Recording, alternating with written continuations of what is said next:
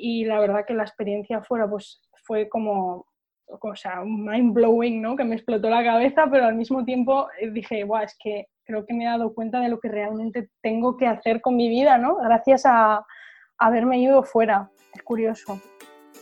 Hola, soy Laura Urzaiz y me encanta hablar de marketing, redes sociales, mindset y todo lo que hay detrás del fascinante mundo del emprendimiento. Me defino como una friki de los negocios, introvertida confesa y amante del buen café. Después de cuatro años de altibajos materializando mis ideas, me decidí a crear Yo Emprendedora, un espacio de inspiración, formación y liderazgo femenino para salir de nuestras cuevas, aprender de las mejores y ayudarnos y apoyarnos mutuamente. Piensa en este podcast como tu ratito semanal para desconectar del día a día y reconectar contigo misma, tu negocio y tu misión. Y si quieres más, entra en yoemprendedora.es. Ahí encontrarás toda la información para inscribirte en el club online, nuestros eventos bimensuales, las notas del podcast y mucho más. Sube el volumen que empezamos. Hola chicas, ¿qué tal? Antes de empezar quería pediros disculpas por la ausencia de la semana pasada. La verdad es que estaba agotada después de unas semanas muy intensas con todo el tema del club y en cuanto cerramos las puertas mi cuerpo y mi mente me pidieron a gritos unos días de relax. Y aunque al principio me resistía a la idea de descansar, creo que nos pasa a muchas emprendedoras, Después decidí sucumbir y he pasado una semana muy tranquila de cafés, paseos, excursiones, siestas y chapuzones en el mar. Vamos, lo que necesitaba.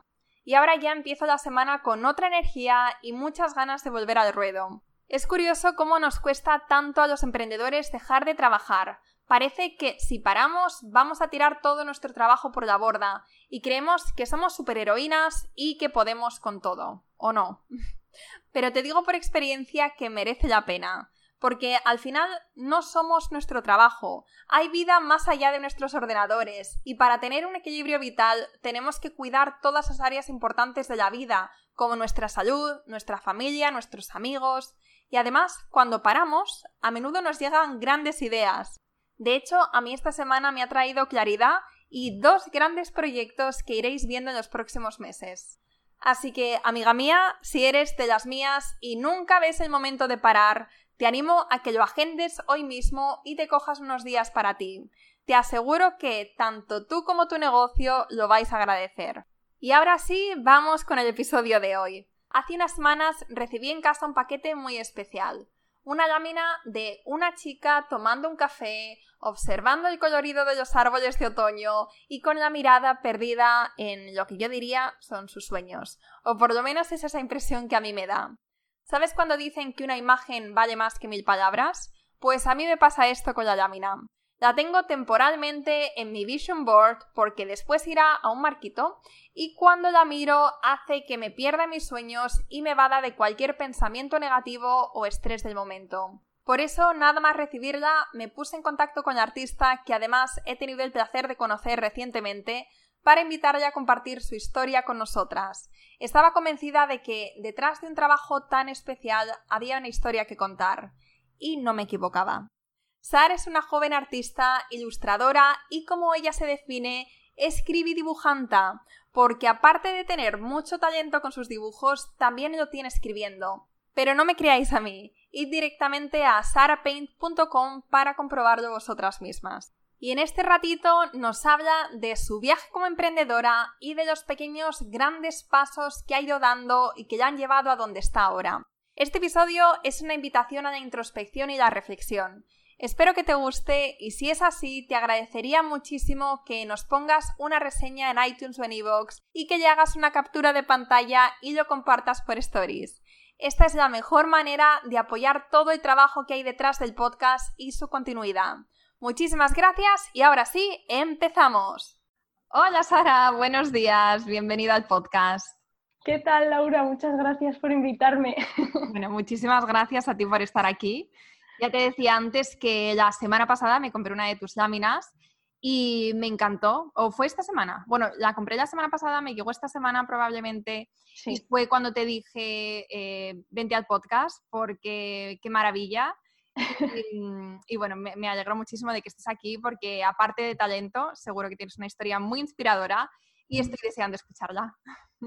Jo, pues no sé, la verdad es que me hizo muchísima ilusión cuando me llamaste para, para estar en el podcast, porque ya te dije que sí que lo escucho un montón, todos los episodios que, que vas sacando y el último, el que hiciste con María José Uceda, que me encantó, estuvo súper bien. Y, y, bueno, pues estoy encantada de estar aquí. Pues vamos a empezar entonces. Para, para, las que no te conozcan, vamos a, vamos a hablar de tu historia, pero antes de, nada me gustaría saber qué, qué, es lo que haces, o sea, que nos cuentes en líneas generales em, qué es lo que hace Sarah Paint. Bueno, pues yo eh, soy ilustradora principalmente, eh, también hago un poquito de diseño gráfico y, bueno, pues em, mi historia empieza como todas o muchas de las historias de la gente que se dedica un poco al mundo profesional de, la ilustración y del arte en general. Eh, y yo empecé estudiando la carrera de Bellas Artes aquí en Valencia y al principio digamos que no sabía muy bien para dónde tirar, pero siempre es verdad que he tenido claro que quería dedicarme a algo que tuviese que ver con el dibujo, ¿no? porque yo era una de estas típicas niñas que siempre era como la que escogían para dibujar los carteles del cole y todo eso, y me pasaba el día pues haciendo cómics, o sea, no sé por qué, a mí me dio por hacer cómics y hacía como muchísimos, ¿no? Entonces, bueno, pues una cosa llevó a la otra y ya de forma más profesional, eh, al principio, pues eso, estudié la carrera de Bellas Artes y luego después de dar un poco de, vueltas hice un máster en diseño gráfico e ilustración, eh, también en la Universidad Politécnica de Valencia. Y yo creo que todo eso ha sido un poco lo que me ha ido conformando eh, la, pues la faceta profesional que tengo ahora mismo, ¿no? que yo hago ilustración, o sea, yo me defino como ilustradora, pero sí que es verdad que intento que mis ilustraciones no sean el único, o sea, que no sean algo que simplemente sea decorativo, sino que me gusta transmitir mensajes con ellas y me gusta que las ilustraciones sean como un medio para transmitir o para contar las historias que yo quiero contar, ¿no? Y todo esto es lo que yo creo que, que a mí ahora mismo más me mueve, porque detrás de cada ilustración hay una reflexión siempre o hay como una historia o a lo mejor una propia vivencia personal que me ha inspirado para, para poder querer contar algo a la gente. Y me encanta porque a través de la ilustración y de un poco el storytelling estoy como eh, descubriéndome más a mí misma y estoy descubriendo eh, a gente increíble también a través de las redes, caminos que me están, o sea, me está encantando explorar y el propio, mi propio crecimiento personal, ¿no? Que es lo que intento, pues, sobre todo reflejar en el trabajo que hago. Entonces, para mí eh, la ilustración es el centro, pero digamos que es como el, el medio a través del cual yo luego cuento un poco pues todas las historias y todos los mensajes que, que quiero contar al mundo. Entonces comentas que esto es algo que siempre, que, siempre has llevado dentro, que mm. esta pasión por dibujar y este toque más, más creativo, más artístico, pero tú te podías imaginar hace unos años o cuando eras niña, ¿te imaginabas emprendiendo como ilustradora? Hombre, yo siempre supe que quería ser dibujante, eso lo tenía claro y también es porque tuve la gran suerte de que mi padre también eh, eh, es una persona que también dibuja muy bien y que siempre me ha transmitido un poco el amor por el dibujo y un poco por el arte en general. A pesar de que él no se dedica a ello profesionalmente, pues por suerte yo no tuve el típico padre un poco así más estricto, ¿no? Que, que, te dice, bueno, pues primero estudias la carrera de enfermería y luego ya haces lo que quieras, ¿no? Que hubiera estado muy bien, ¿no? Pero también esto pues me dio la oportunidad de poder dedicarme desde muy pequeña y desde muy joven a explorar esta faceta artística, ¿no? Pero sí que es verdad que la parte de emprender, o sea, bueno, de eso no tenía ni la menor idea, ni sabía, ni por un, o sea, no me imaginaba que iba a ser algo tan, tan que, o sea, que en sí mismo es un arte también emprender, ¿no? Y que es una faceta importantísima de, este tipo de, bueno, de vida, ¿no? que cuando quieres eh, centrarla en tu trabajo artístico de forma pues un poco como freelance, tienes que cultivar una cantidad de, habilidades y una cantidad de, bueno, pues eso de experiencia, ¿no? De cómo hacer desde hacer facturas, ¿no? Hasta cómo saber dónde invertir tu dinero para que luego te sea rentable dentro de tu negocio, que al fin y al cabo, pues es que es una parte básica de poder vivir de esto y es, bueno, para eso no me preparó nunca nadie, eso sí que no. Está siendo un aprendizaje sobre la marcha total, total, total. Vamos. Sí, sí, o sea, como tú decías, emprender es un viaje de desarrollo personal, pero también me encanta cómo lo describes como un arte, es mucho más bonito. Pues sí. para aprender todas estas otras, eh, estas cosas que tenemos que saber desde la parte más administrativa hasta la parte más creativa, más estratégica, más visionaria. O sea, al final tenemos que ser las, tenemos que ser mujeres orquesta, por lo menos al principio, ¿no? Entonces nos, nos comentas que, que, estudiaste la carrera de Bellas Artes, ahora te dedicas a ser ilustradora, pero cuéntanos, desde el momento en el que terminas la carrera hasta ahora, ¿cómo fueron desarrollándose todos estos pasos? ¿Qué tuviste que hacer para dedicarte full time a tu pasión, que es la ilustración?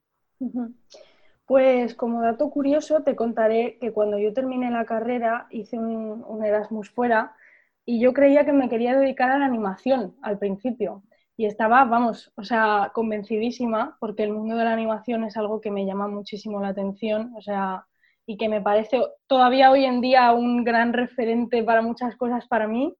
Em, y cuando terminé, estuve un tiempo como dando tumbos, ¿no? Y probando una cosa, probando otra. Sí que es verdad que me salieron trabajos bastante pronto, gracias a que eh, hice un proyecto eh, que la verdad es que estoy bastante orgullosa de él, porque sí que fue hace mucho tiempo, pero creo que fue clave en mi, en mi historia, que se llamó A Year of Art.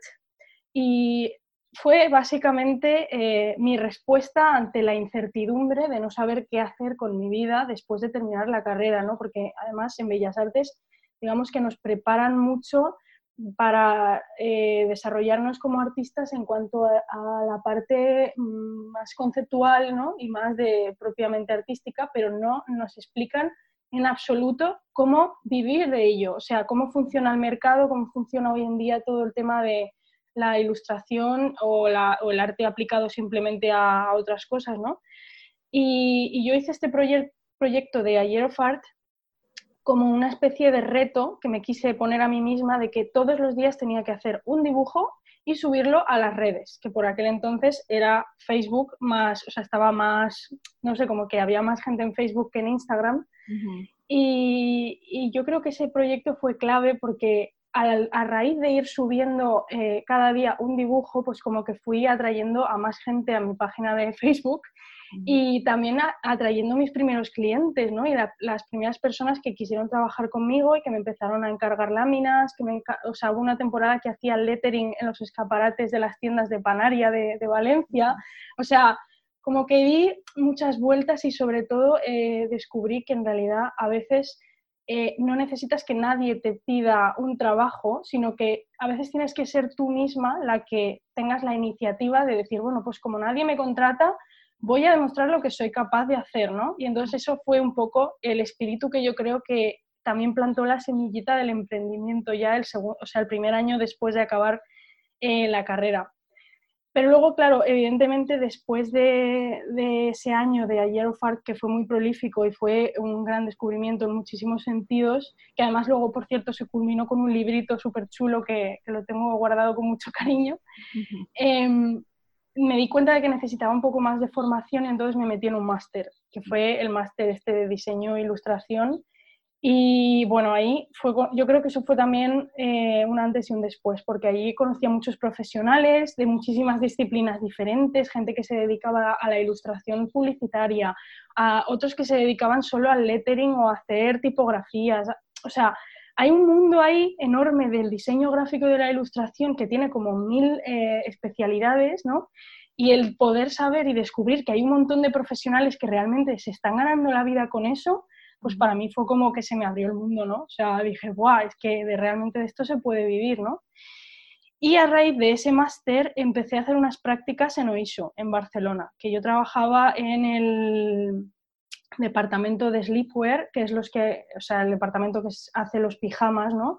Concretamente dentro de ese departamento estaba en, complementos, ¿no? entonces me dedicaba a diseñar todos los complementos que van eh, o sea, acompañando a los pijamas. No estaba yo sola, evidentemente, yo formaba parte de un equipo de hecho yo era pues eh, la última, o sea, fui la última en entrar ¿no? y la que más aprendía de todos los demás. Pero el caso es que esa experiencia también fue como, eh, yo creo que la que me... Es curioso que a veces nos hace falta salir de, de nuestra zona de confort y de nuestro mundo para darnos cuenta desde fuera de que las cosas se ven mucho más claras que cuando estás dentro del barullo, ¿no? Y el hecho de irme fuera a Oisho, yo creo que fue lo que me hizo ver mi vida con perspectiva y darme cuenta de que yo tenía que dedicarme a, ser freelance y a lo que había empezado haciendo al terminar la carrera y a trabajar un poco más por mi cuenta en encargos, pero que fuesen encargos que fueran con mis valores, o sea, que fuese eh, que fuesen tipos de trabajo que sirviesen para aportar al mundo un poco lo que yo quería aportar, lo que te comentaba al principio del podcast, ¿no? De que no sean solo dibujos decorativos, sino que, que vayan un poco más allá y que cuenten algo más, ¿no? y, y, la verdad que la experiencia fuera, pues fue como, o sea, mind blowing, ¿no? Que me explotó la cabeza, pero al mismo tiempo eh, dije, Buah, es que creo que me he dado cuenta de lo que realmente tengo que hacer con mi vida, ¿no? Gracias a haberme ido fuera es curioso. Y dentro de tu mundillo, ¿es más normal emprender, eh, ser autónoma, estar por tu cuenta o, trabajar en empresas, trabajar para otros? O sea, ¿qué es más fácil y qué es como lo normal cuando te decides dedicarte a esto?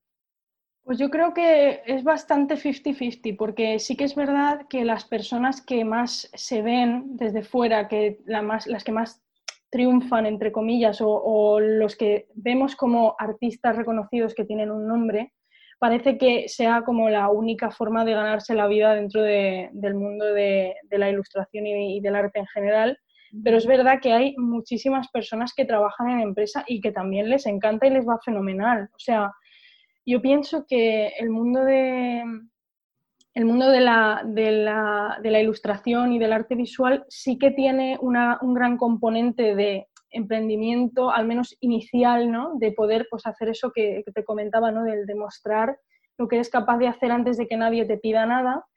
Pero sí que es verdad que luego hay muchas personas que se dedican a estar pues eso, dentro de un equipo, a formar parte de un equipo pues, de una empresa grande o a veces incluso de pequeños estudios ¿no? de diseño, pequeños estudios de publicidad que, que, luego lo petan y son lo más y puedes decir, wow, o sea, he estado participando en un proceso que ha creado esta campaña o que ha creado esta película de animación, ¿no? Y que dices, joder, es que todo eso es también eh, o sea, te puede llenar muchísimo, ¿no? Y eso no se ve tanto desde fuera, eh, porque hay veces que solo vemos, pues eso, ¿no? A los que tienen el nombre, a las artistas que se hacen más famosas, que venden las láminas o, que se les contrata para hacer campañas de Coca-Cola y cosas así, ¿no?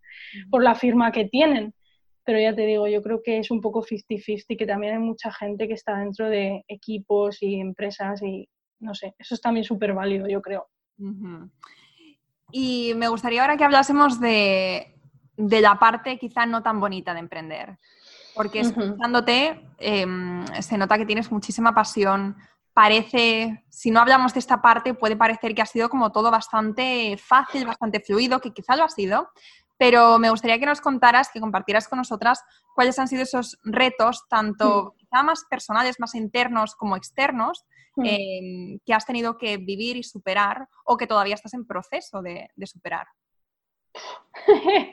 no, la verdad es que eh, sí, efectivamente, o sea, yo hablo así como con mucha energía, ¿no? Pero también es verdad que, que yo soy un poco montaña rusa en mi día a día y emprender es que eh, tiene una parte que mm, es de luchar un poco contra ti misma, ¿no? O sea, contra tus tendencias que te hacen daño a veces, porque yo, por ejemplo, pues dentro de lo que es en la faceta de artista sí que es verdad que tengo una tendencia a organizarme en general bastante bien, pero no lo suficientemente bien, desde luego, como para que todo vaya siempre estupendo, porque, por ejemplo, yo o sea, tiendo como a, eh, a tener dificultad con el tema organizativo a largo plazo, que es una cosa que, mm, que, me pasa que en el día a día pues me centro mucho en un proyecto durante un, tiempo, pero luego me cuesta ver eh, pues como la big picture, ¿no? O sea, me cuesta ver un poco todo lo que va a ser mi año y todo lo que yo debería ir haciendo como pequeños pasos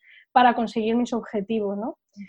Y a veces me ocurre que se me pasan los días y se me pasan las semanas y de repente cuando me quiero dar cuenta estoy en el mismo punto que hace dos meses y porque no me he sabido planificar bien, ¿no? Entonces, yo creo que mm, emprender tiene esta parte que es un poco de que tienes que ser tu propio jefe, ¿no? Y que tienes que saber sobreponerte a lo que decía de las tendencias naturales, que yo, por ejemplo, eh, una de las cosas que más me cuesta, es una tontería, ¿vale? Pero el tema de levantarme pronto por las mañanas y acostarme pronto, yo, o sea, tiendo a ser más bien nocturna y luego lo que pasa con eso es que no es nada bueno para mi proceso de trabajo, porque claro, si me levanto tarde, empiezo tarde y ya pues el día como que mm, no vas con la misma energía, ¿no? Entonces, pequeñas cosas como esas están siendo como súper clave para poder de alguna manera llevar este ritmo, ¿no? Y tener esta constancia que es que desde fuera se ve muy bien, pues lo que tú dices, ¿no? Pero luego el día a día del emprendimiento pues también tiene momentos de bajón tremendos de yo me o sea, yo caigo mucho también, por ejemplo, en sentirme súper abrumada un mogollón de veces. O sea, tengo muchas ganas siempre de hacer muchas cosas y yo creo que esa misma energía es la que atrae un montón de proyectos y un montón de personas y un montón de iniciativas chulísimas, pero yo tengo una energía limitada y sobre todo además yo que creo que soy como excesivamente sensible a muchas cosas, pues estoy teniendo que aprender a medir mi energía de, día en día, ¿no? Y en general durante la semana o durante los largos periodos. Y el poder sobrellevar un poco esa sensación de abrumación que a veces tengo de, Dios mío, es que no puedo con todo, es que se me está viniendo todo encima, ¿no? Y, no dejarme llevar a lo mejor por ese entusiasmo inicial y ser más capaz de, pues eso, de mirarlo como con perspectiva desde arriba, como si lo mirásemos un poco desde el aire, ¿no? Y, ver el, pues toda la, toda, pues todo en general, cómo va a ser el año, cómo va a ser un poco la, la vida y ser capaz de decir, bueno, ya sé que tienes muchas ganas de hacer esto, pero a lo mejor ahora no es el momento porque te vas a agotar y al final no vas a tener energía para hacer lo siguiente, ¿no? Y yo creo que esas son las cosas que más me cuestan, pero bueno, luego también, o sea, evidentemente temas más, más administrativos, ¿no? Por ejemplo, el tema de eh, los trimestres del IVA, las facturas, lo que comentaba, o sea, todo eso, yo si pudiera quitarme una parte de emprender, sin duda, sería esa. Y eso que, o sea, tengo un gestor y todo, pero aún así, mm, es, es, o sea, buf.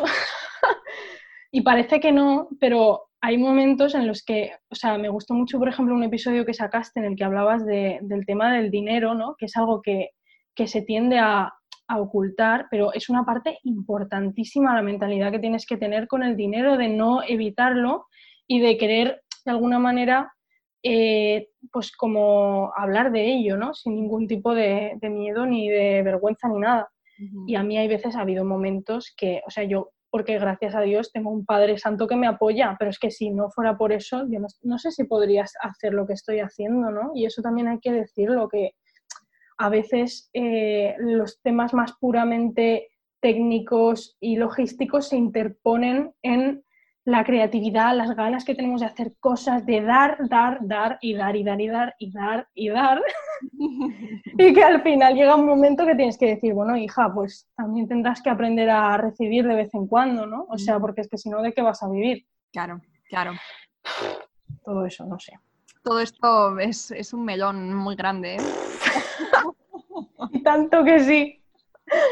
Pero bueno, también es bueno, o sea, también es bonito, yo creo, eh, que por el camino te vas encontrando con gente, pues como tú, que no, o sea, que nos hace sentir que estamos menos solas y que en el fondo somos muchas las que estamos así y que hablarlo y compartirlo y hacer como este tipo de conexiones y de relaciones, o sea, son súper positivas y de hecho yo diría que son necesarias, o sea, para no sentirte tan sola y para saber que eso, que todos los problemas que tú tienes o todos los inconvenientes con los que te vas tocando, pues a lo mejor otra persona los ha vivido también mm. igual que tú, ¿no? Y te puede ayudar, te puede aconsejar. Exacto. De hecho, te sorprendes, ¿no? Cuando puedes pensar que eres la única loca haciendo esto o la única mm. teniendo esos altibajos y luego lo dices en voz alta a otras emprendedoras y dicen, no, es que yo estoy exactamente igual que tú. Y simplemente por compartir como eso, esa sensación con otra persona, compartir experiencias ya lo hace como más llevadero. O, mm. te hace como no sentirte el bicho verde, la oveja negra, o sea, porque a veces en tu entorno puedes sentir que sí que lo eres, porque nadie más está haciendo lo mismo que tú y este tipo, como tú dices, de conexiones, o sea, para mí son el, un salvavidas cuando estás emprendiendo. 100%, ¿eh? Y una cosa que para mí está siendo muy clave son las redes y eso lo tengo que admitir. O sea, yo creo que esta demonización de Instagram como si fuese el diablo personificado, pues, a ver, como todo en la vida, ¿no? Si lo sabes usar bien, te puede ser una herramienta, vamos, eh, de crecimiento y de conexión y de aprendizaje espectacular. Y para mí Instagram está siendo una salvación. O sea, el, porque a lo mejor es lo que tú dices, ¿no? Yo en mi entorno creo que no tengo, o sea, no, no tengo referentes de, de muchas personas que hayan sido emprendedoras o que hayan decidido montárselo por su cuenta, ¿no? Y ha sido un poco gracias a eso, pues a las redes, a, a otros podcasts que escucho, ¿no? A, yo qué sé, a YouTube, todo esto, ¿no? Que al final dices, ah, pues mira, no estaba sola, o sea, no, no sé, no soy tan rara, ¿no? Lo que tú dices como yo pensaba. Exacto. Sí, sí, sí. Y a veces es que no tienes que conocer directamente a la persona, simplemente con escucharle y con o sea, que, te cuente esas cosas que te digas, ah, yo también, ¿no? Pues a lo mejor no es en un café, a lo mejor es en un podcast, en un, en un vídeo, pero ya esas cosas también, también cuentan. Eh, también has comentado una cosa que me parece muy interesante em, que hayas mencionado y es el hecho de que cuando tú estás trabajando en el día a día, pues eh, puedes sentirte abrumada, tienes un hmm. montón de cosas, pero quizá esa visión más estratégica a largo plazo, ¿no? De hmm. saber hacia dónde vas, eso es lo que mm, quizá te cuesta un poco más. Y hmm. hay un, bueno, esto me parece de hecho muy importante mencionarlo porque hay una analogía, o sea, yo me siento muy identificada con esto y hay una historia, una analogía que, que escuché hace un tiempo, no sé si ya habrás oído alguna vez.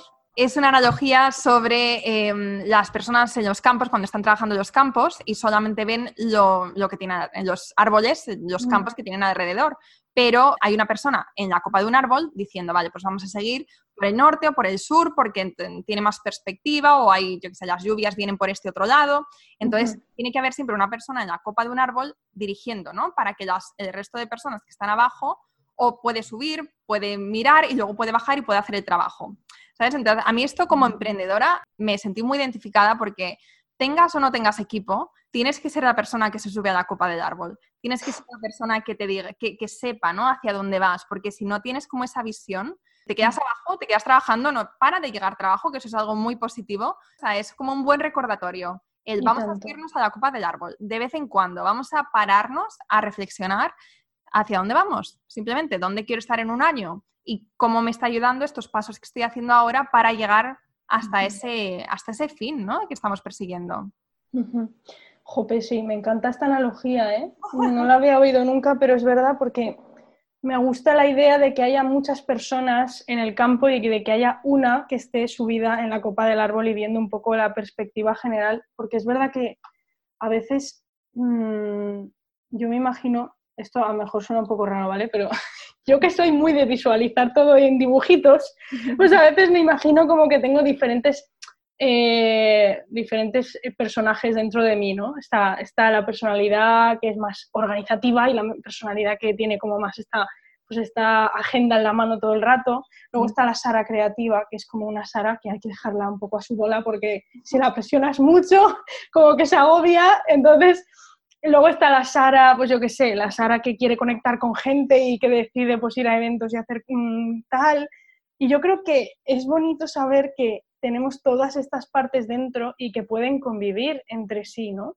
Y que el hecho de que a mí por la mañana me salga la Sara organizativa, esta que se pone ahí a, a, pues eso, a apuntar todo lo que tengo que hacer y a visualizar y demás, que no es incompatible con que después de comer salga la Sara artista, que le ponga música o le ponga una peli o le ponga algo y ella sola como que mm, de repente saca algo que a lo mejor si, si, si yo me decido a presionar demasiado pues no sale igual, ¿no? Pero sí que es verdad que tienes que tener todas estas facetas y tienes que tener todas estas visiones y sobre todo la de lo que decías, la de ver como a gran escala y a largo plazo, que a mí eso es una de las cosas a las que más me ayuda María José y a las que más me echa la bronca también, con razón, porque yo tiendo mucho a eso, a, yo sí que hago estos parones de forma como regular, a lo mejor pues dos veces al año o no sé, de vez en cuando, sí que me siento un poco a analizar cuáles son mis objetivos, cuáles son las cosas que he conseguido, las que no, y es verdad que yo me he dado cuenta de que tiendo mucho como a despistarme enseguida con cualquier cosa nueva que me surge de repente de la nada y que me, me desvía un poco del planning inicial que yo me había hecho, ¿no? Que a veces estas cosas nuevas que salen no son malas y de repente te abren un camino que dices, oh, pues mira, yo por aquí nunca había pensado que podía venir a explorar y, y oye, pues tiene como potencial, ¿no?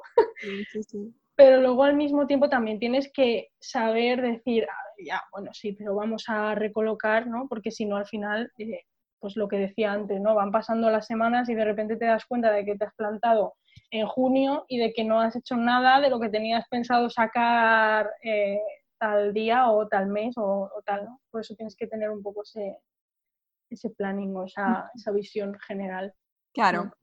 Y también una de las, de las preguntas que se me, han ocurrido mientras que te escuchaba hablar, cuando estabas hablando de, los retos, era si el hecho de ser una emprendedora joven, si el hecho de, emprender en una edad tan, tan temprana, porque, bueno, si lo comparas quizá con el resto de, personas de tu campo, pues probablemente tú eres de las más jóvenes, ¿no? ¿Y eso ha jugado a tu favor, en tu contra, o realmente no ha tenido ningún ningún efecto, ninguna importancia. Y te lo digo porque sí que es verdad que muchas veces por emprender jóvenes, o sea, yo soy de, empecé a emprender con 22 años, quizá sentía que muchas veces como perdía credibilidad o había personas que no me tenían tan en cuenta por el hecho de la edad.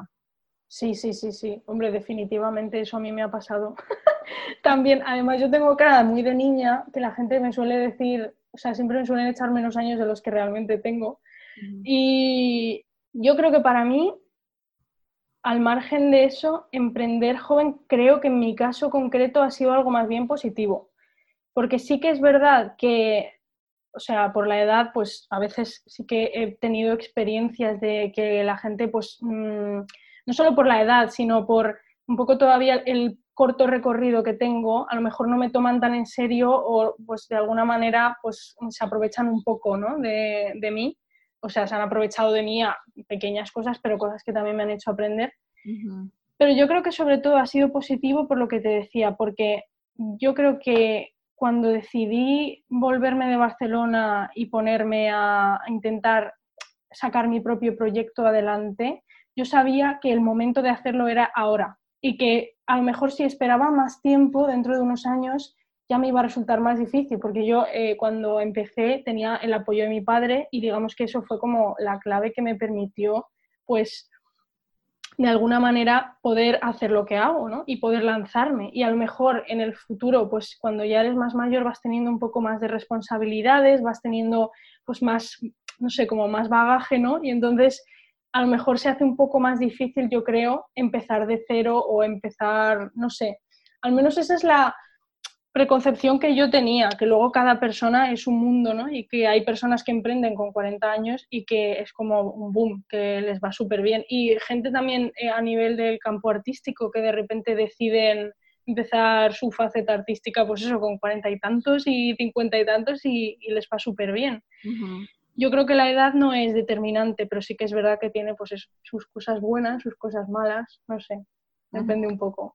Sí, sí, yo estoy totalmente de acuerdo contigo. O sea, a mm. nivel personal, mm, sí, cuando emprendes joven, pues como tú dices, no tienes toda esta carga quizá familiar, no tienes hipoteca, no tienes, puedes vivir con tus padres si, si claro. pero tienes menos recorrido y entonces, bueno, pues eso al final también tienes sus pros y sus cons. Eh, cuando eres más mayor tienes más experiencia, tienes más dinero probablemente, pero tienes pues eso, más obligaciones. Entonces, yo creo que, cualquier momento es un buen momento para emprender, siempre y cuando sientas como esa, esa llamada, por así decirlo. Entonces, siempre y cuando sea, sientas que es para ti o le quieras dar como, te quieras dar una oportunidad en esto, pues yo creo que la edad es lo de menos. De hecho, está como demostrado. Hay historias de todo tipo. Por eso me encanta en este, en este podcast traer a gente, tanto emprendedoras jóvenes como tú, como emprendedoras, o sea, de todas las edades, porque la edad realmente no es lo que importa claro. qué es lo que tú tienes que ofrecer, cuál es el impacto que quieres crear. Sí, está claro que yo creo que para emprender tiene que haber algo de ti que te diga, es que, es que si no hago esto, me voy a quedar con las ganas siempre. O sea, al menos esa es la sensación que yo tenía cuando empecé, ¿no? De, bueno, si me va mal, siempre estoy a tiempo de reconducir, ¿no? Pero tienes que tener como esas, pues eso, esa, ese algo dentro, ese gusanillo, ¿no? Que te dices que esto, eh, hay algo dentro de mí que, que, sabe que, no sé, que lo tengo que intentar, ¿no? O que tengo que por lo menos lanzarme a ver cómo me va y eso, pues luego pues ya se va viendo, ¿no? Eso, y luego vamos viendo. Hay una frase que me encanta, bueno, hay dos. Mejor dicho que perfecto, que eso yo lo tengo tatuado en el corazón. y hay una frase que no sé de quién es, me suena que es de los Javis o algo de eso.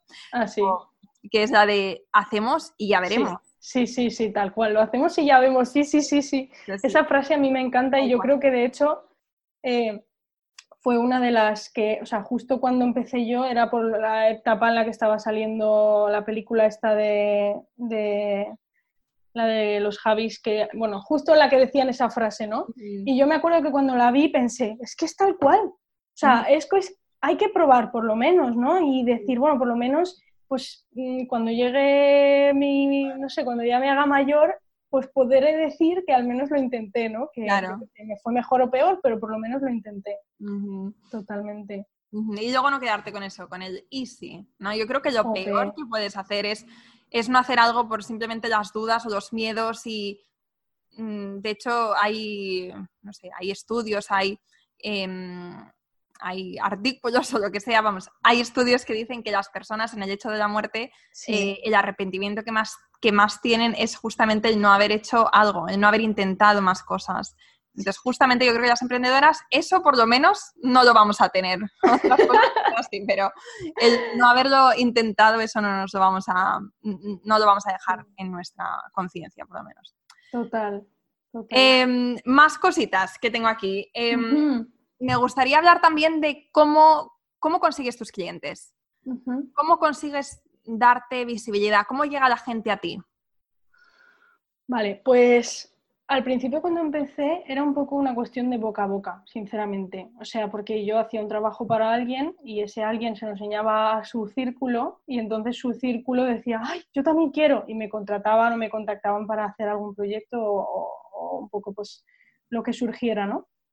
Pero es verdad que eso, esa forma de trabajar, digamos que no la controlas tanto, porque te llega gente que de repente te pide cosas que se van bastante de lo que tú realmente estás especializada en hacer, porque como, pues, pues, eso, cada persona tiene una idea en la cabeza. A mí, o sea, es curioso porque me pasa mucho que hay mucha gente que me dice, Buah, me encantaría hacer contigo no sé qué, algún día vamos a hacer juntos un libro, Buah, yo te quiero pedir no sé qué. O sea, mucha gente como que me ve y quiere hacer cosas conmigo, pero luego tú tienes que ser capaz de hacer una criba y de decir, a ver, claro, yo por hacer podría hacer muchas cosas, pero lo interesante es que yo busque los proyectos que más me aporten a mí y sobre todo que aporten al mundo desde la visión y desde los valores que yo tengo, ¿no?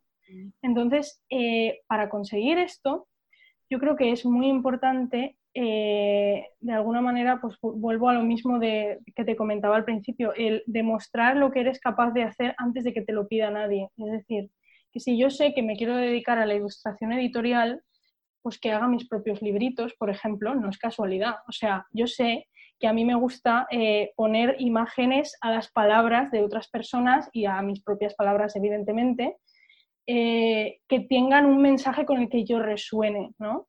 Entonces, para que me lleguen ese tipo de encargos, yo lo que tengo que hacer es subir a las redes o de alguna manera enseñar al mundo que ese tipo de cosas son las que yo quiero hacer ¿no? y en las que me quiero especializar.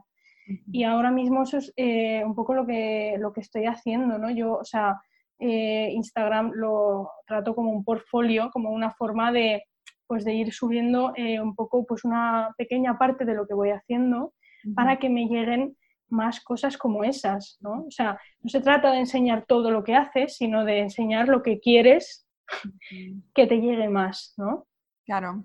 Claro, y te que a través de Instagram es de donde, de donde te llegan más clientes. Sí, sí, sí, 100%. O sea, 100%. También es porque yo creo que en Instagram hay como un nicho ahora mismo de, bueno, no sé si llamarlo nicho porque no sé muy bien lo que significa exactamente esa palabra a nivel de negocios, pero quiero decir que ahora mismo eh, la veo la plataforma más óptima para que tú, si tienes un mensaje que contar al mundo o tienes un pequeño negocio, puedas transmitirlo, ¿no? Porque es una plataforma muy visual, además mm, casi todo el mundo está ahí y desde luego casi todo el mundo con el que yo quiero trabajar, ¿sabes?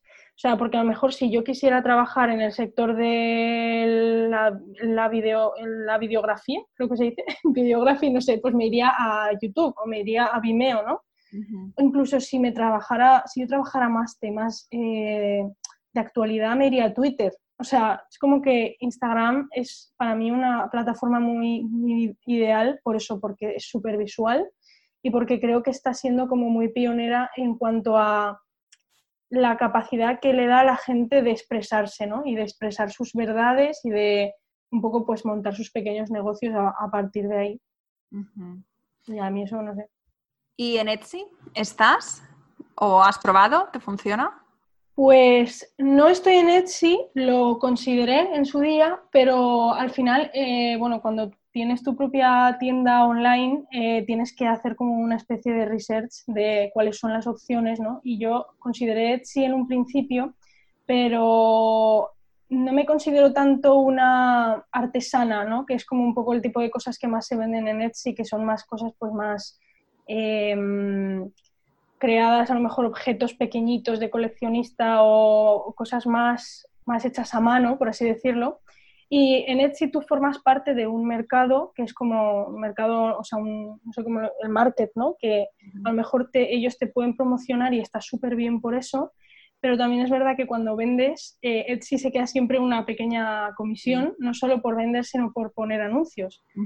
Entonces, bueno, al final, después de todo lo que estuve explorando, para mí la mejor opción fue tener mi propia tienda dentro de mi web, pero bueno, que Etsy es una opción súper buena para mucha gente también yo personalmente decidí otra, pero podría haber sido Etsy perfectamente. Y mm, ahora para terminar, me gustaría que nos contaras o que nos dijeras un logro y un error que, hayas cometido o un aprendizaje, según como lo mires. Qué difícil. A ver, bueno, yo creo que un logro del que estoy muy orgullosa sencillamente es de ser capaz de levantarme todos los días y de seguir eh, trabajando mm, de forma consistente por mi proyecto, porque eso es algo que parece una tontería, pero yo creo que el, hecho de, mantenerte es uno de los mayores retos que hay para, para dedicarte a este tipo de cosas, porque digamos que Mm, a lo mejor lo que se ve desde fuera son los grandes hitos, ¿no? Buah, he conseguido eh, sacar este producto o he conseguido sacar esta cosa, ¿no? Pero para llegar ahí, tú tienes que estar todos los días eh, levantándote una hora, todos los días planificándote, todos los días eh, dedicándote en cuerpo y alma a, a, tu negocio, ¿no? Y yo creo que de eso es de lo que más orgullosa estoy, porque yo siempre, como te contaba, ¿no? yo he tendido más a empezar muchas cosas y acabar muy pocas. o sea, porque es esa, esa, a lo mejor ese entusiasmo inicial el que me lleva a querer meterme en muchas cosas, pero luego el mantenerme hasta el final es lo que más me cuesta, sin duda. Por eso estoy súper orgullosa de, estar pues un poco a eso, siendo constante y, de, persistente, ¿no?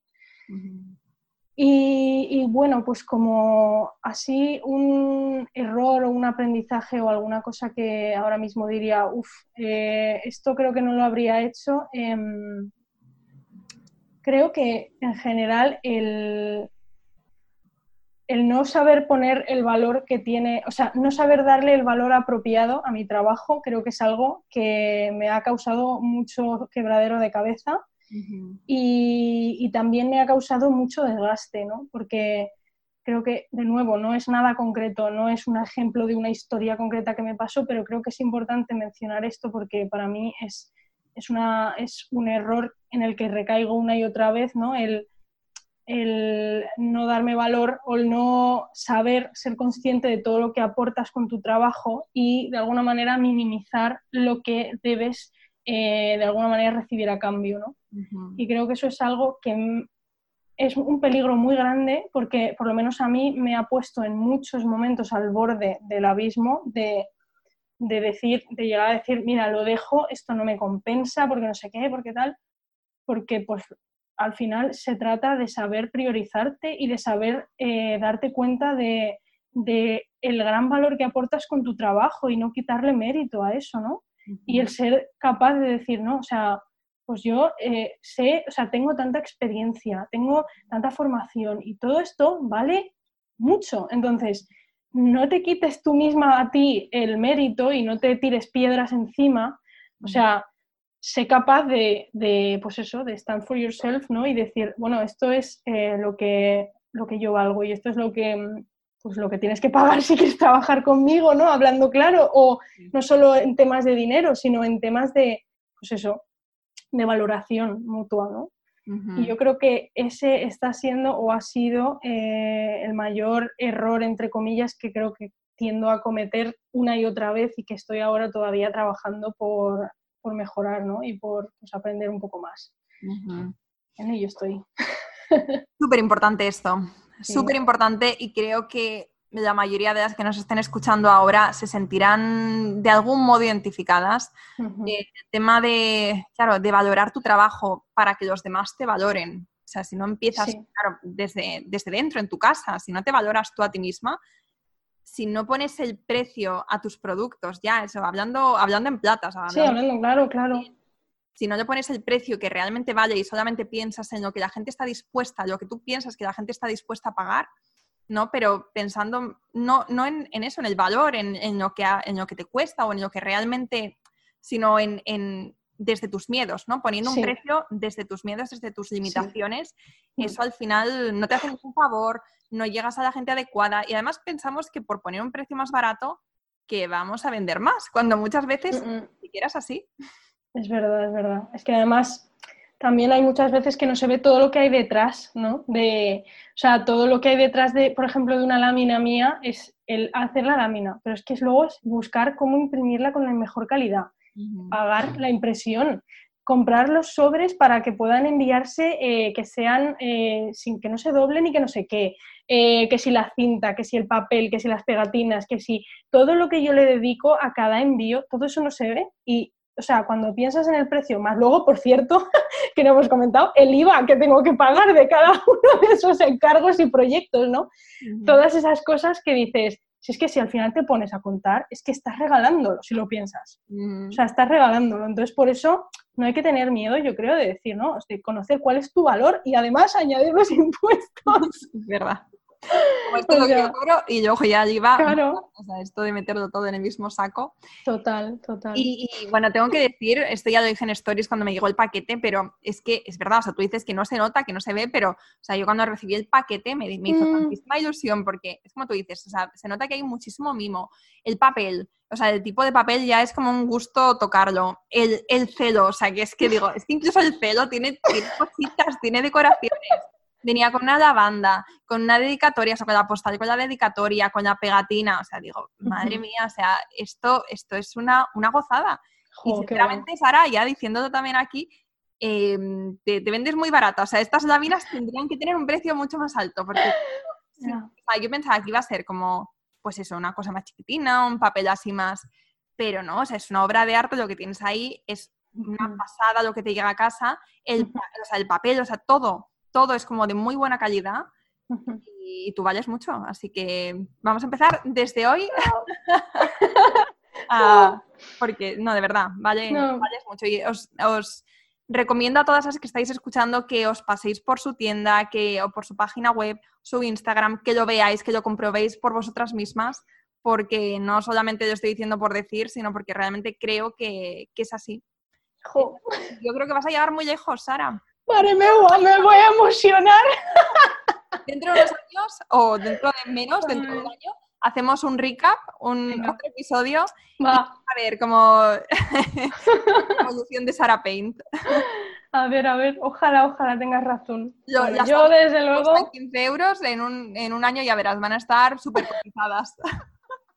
Eso es lo típico que cuando, me decían de pequeña, Buah, me das tu dibujo para que así cuando te hagas famosa lo venda y me haga rico. Ay, madre mía. Jope, pues muchísimas gracias, Laura, de verdad, eh, que me hace mucha ilusión y que agradezco enormísimamente que todo lo que me dices, porque es verdad que a veces, pues bueno, nosotras mismas somos las que nos tiramos piedras al tejado, ¿eh?